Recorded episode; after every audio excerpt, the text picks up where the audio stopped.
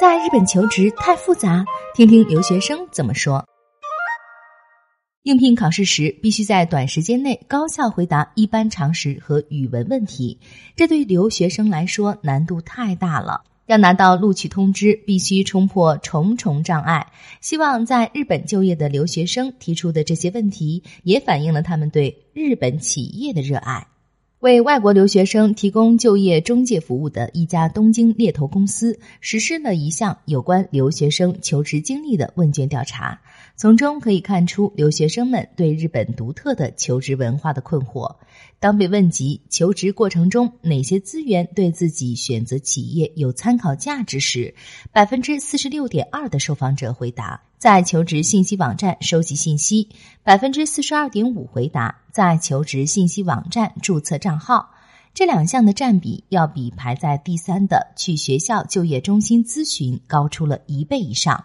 和日本学生一样，上求职信息网站似乎也成为了留学生的常规做法。当然，不少留学生也会自行分析、研究相关行业和企业，参加求职指导会、企业招聘会和实习，拜访在自己感兴趣的企业工作的校友，并且积极通过日本朋友、留学生圈子、研究室的人际关系以及社交媒体来收集信息。关于选择企业的决定性因素，位居前三的是工资高、职场环境和企业文化与自己合拍、福利待遇完善，这三者受重视的程度不相上下。可发挥自己的语言特长和外国员工的实际录用情况，这两项也是受访留学生的关注点。此外，也有不少人认为，选择企业最重要的是心仪的行业和工种，可以充分运用到所学的知识；心仪的上班地点，业绩稳定。令人惊讶的是，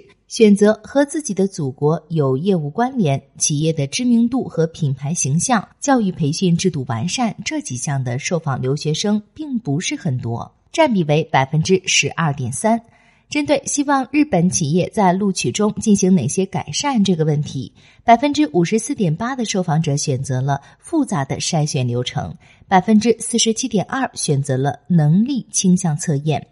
百分之四十六点五选择了面试次数多。可见，许多外国留学生对日本特有的筛选流程感到困惑。的确，如果想去应届毕业统招统录的日企，一般来说，不仅求职活动开始时间很早，需要向各家企业提供应聘表格，确定录用的过程也耗时很长，比较复杂。有些企业也不会公开录用计划和录用人数，并且对入职后的工作内容缺乏详细说明。学生在学校学习的知识和研究内容似乎并不受重视。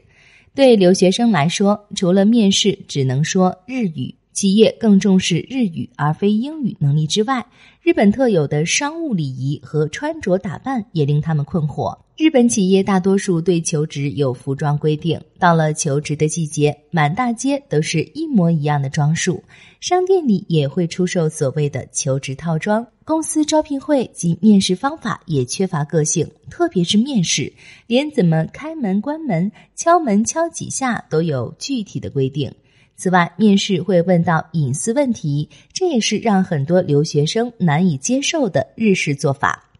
受访的留学生还表达了这样的一些意见，比如，本来录用外国人的一个目的就是要增加多样性，但评判标准却和日本人一样，这很荒谬，感觉是在找像日本人那样的外国人。相较于知识，企业更重视日语，在针对留学生的能力倾向测试中，考一般常识和日语问题的做法让人感到不可理解。已经在日本企业工作或者曾有过日企工作经历的人，针对日本的商务习惯和商务礼仪，他们也提出了许多尖锐的意见，比如必须向许多人汇报工作，效率很低，只重视工作时间，不重视工作效率，会议冗长，并且经常得不出结论等等。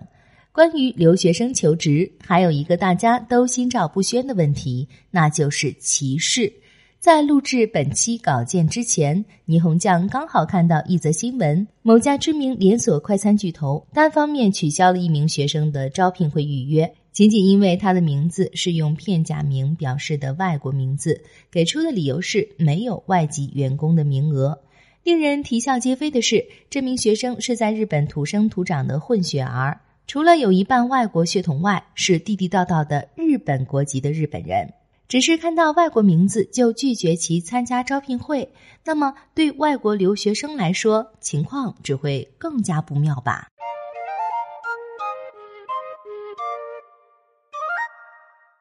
想知道更多有意思的调查结果吗？快来日本网看看吧！